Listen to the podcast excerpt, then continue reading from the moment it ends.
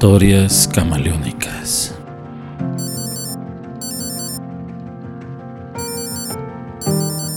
Suena el ring de la alarma despertador. Hola mi amor, buenos días, ¿cómo estás? Ya tengo que irme a trabajar, pero a las seis ya estoy por acá. Te vas a quedar sola un rato nada más, ¿de acuerdo? Ya, ya, no te pongas seria, sí vuelvo, te lo prometo.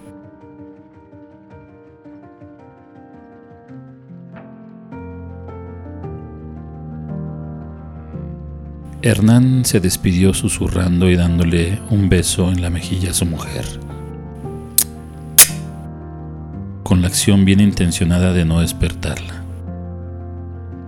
Sale de su casa,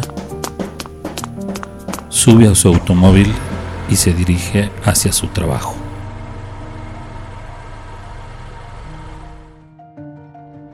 En el transcurso del viaje, va realizando movimientos comerciales y tratos con socios. Hola, ingeniero González, ¿cómo vamos con ese embarque? Excelente. A primera hora de mañana se lo envío. Gusto en saludarlo. Continúa llamando y recibiendo telefonazos de sus clientes y amigos que no reparan lo que se encuentra frente a él. Tiene que frenar violentamente Queda a escasos metros del sujeto, un poco más y lo atropella. No puede evitar volverse loco contra el imprudente. Quítate, estúpido. ¿Qué haces ahí? Al observar detenidamente, se da cuenta que el tipo aquel al que casi atropella es un indigente que deambula de forma diaria por las calles de la colonia, sin camisa, con la piel requemada al sol, el pelo vuelto un estropajo el pantalón atado con un pequeño trozo de mecate es el atuendo del pobre miserable a mitad de la avenida.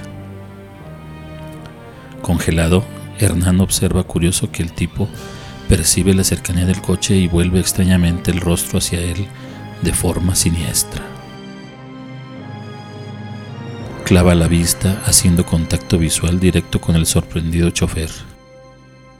Los ojos del indigente tenían un deformado cuenco las pupilas se notan dilatadas.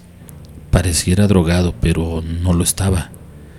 Eran más bien los efectos secundarios crónicos de estos vicios horribles. Lo más terrorífico surgió cuando a la pequeña distancia entre el cofre del coche y el indigente, como hipnotizado, Hernán no puede quitar la vista del hombre que le clava un dardo en forma de mirada profunda. Aquel desgraciado comienza a crear una mueca horrible dejando ver sus pocos y maltratados dientes. Lo sigue manteniendo absorto. De sus labios partidos sale una frase que Hernán solo interpreta visualmente. No escucha nada. Batallando para entenderlo le parece que le dice, te conozco, a mí no me engañas.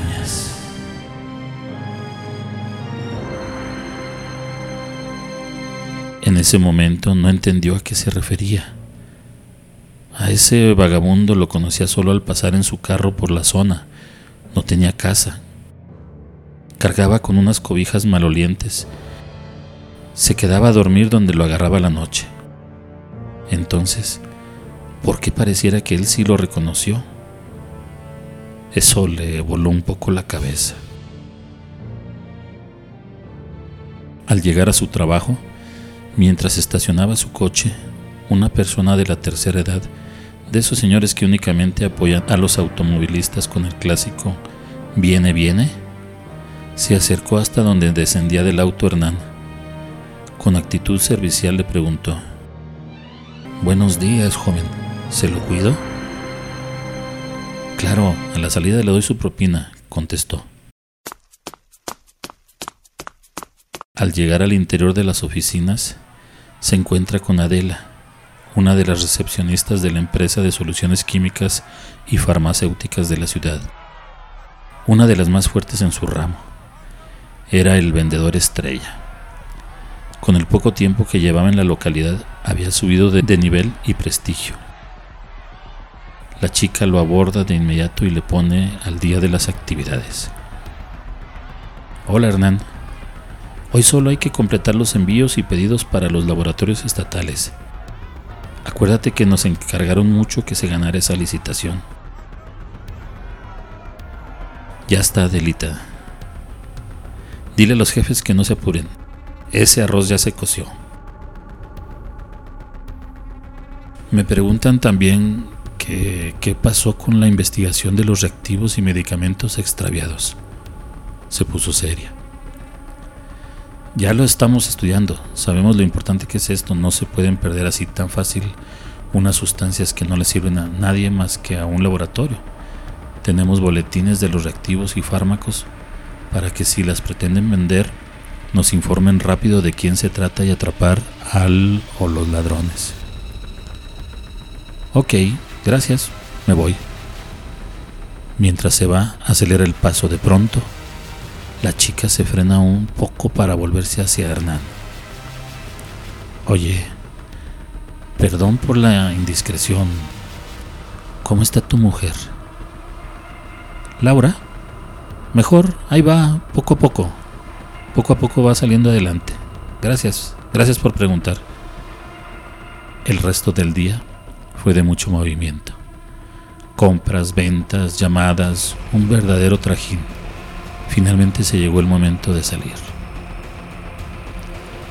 El joven vendedor se dirige al estacionamiento. Aún está el don que cuida los carros. Al echarse en reversa, le hace las señas de avanzar con confianza. Hernán ni lo mira. Solo saca la mano por la ventana con unas cuantas monedas. Observa por el retrovisor cómo se acerca aquel humilde sexagenario. De pronto, lo sujeta del brazo con fuerza desmedida. Mientras le coge las monedas apretando la muñeca de la mano, acerca su cabeza al oído de Hernán y le susurra con una voz tenebrosa. Vimos lo que hiciste. Te vas a arrepentir. Hernán jala el brazo espantado por las palabras del hombre. Al voltear asustado hacia él, vuelve a ver esa mirada misteriosa, como la del indigente, tenebrosa además. Acelera y sale disparado hasta su casa e ingresa presuroso. Siente que alguien lo está persiguiendo. Cierra con llave, no vaya a ser que se vuelva realidad lo que está imaginando. Se calma un poco al ver a su mujer recostada sobre la cama. Sonriente le saluda. Hola amor, ya estoy de vuelta. ¿Cómo te fue en tu día? ¿Tranquila? Eso espero. Un tierno beso en la frente completa el arrumaco. De inmediato comienza a contarle todo lo que le pasó en el día, desde el incidente con el indigente en la oficina, pasando por las actividades y terminando con el viene viene. Y así estuvo todo, como ves, qué loco, ¿verdad? Todo esto le contó recostado cómodamente al lado de su esposa Laura. Casi comienza a dormirse cuando tocan insistentes la puerta de la casa.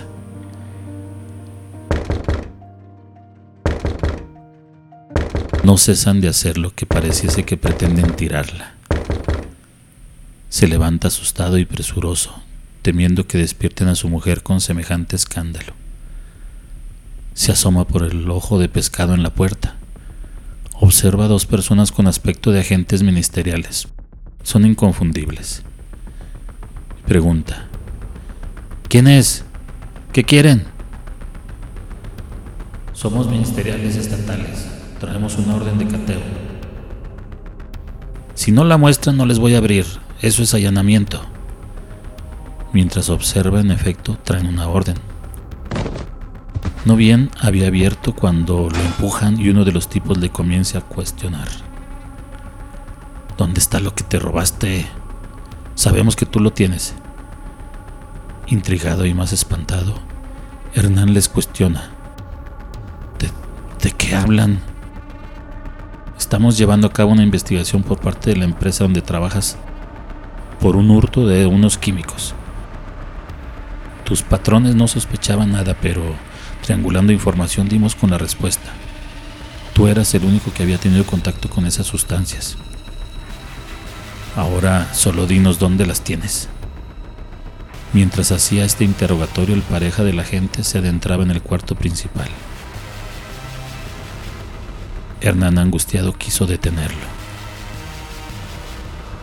No entre ahí, mi esposa duerme. Pero fue inútil. El ministerial abrió la puerta ahogando un grito.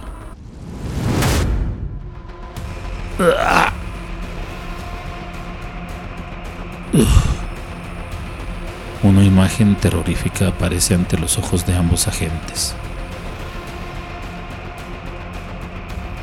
Un cuerpo femenino vestía una pijama de dibujos azules, pero no estaba dormida. Su aspecto de piel acartonada, el pelo desaliñado, los huesos daban la impresión de tener horriblemente pegada la carne. Mostraba todas las huellas de haber sido momificada.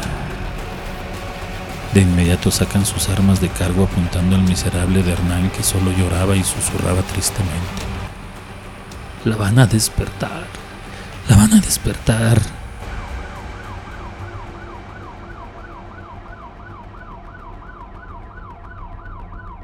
En la patrulla los agentes lo interrogaron.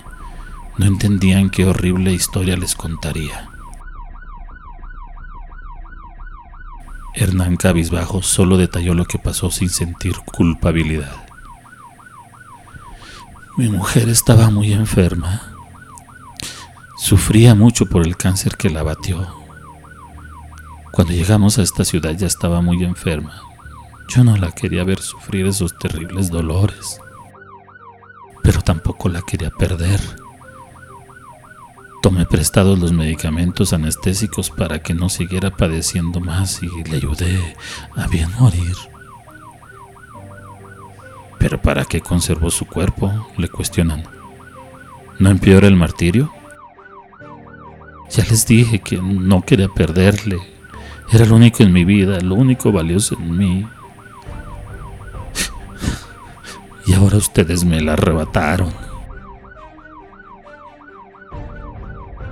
Para eso quería pues el formaldehído. Con eso lograste conservar el cuerpo sin que sufriera putrefacción. ¿Cuánto tiempo hace de esto? Seis meses. Cabrón, si estás bien jodido de la cabeza. Esto lo tiene que solucionar el psiquiatra forense. ¿Todo este tiempo dormiste con, con un cadáver? Laura, se llama Laura y no está muerta, solo está dormida.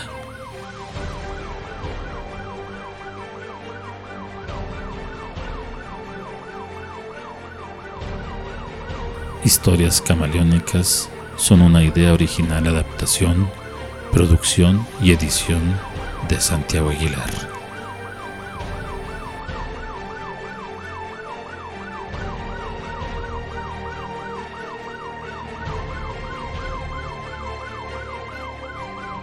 Hasta la próxima.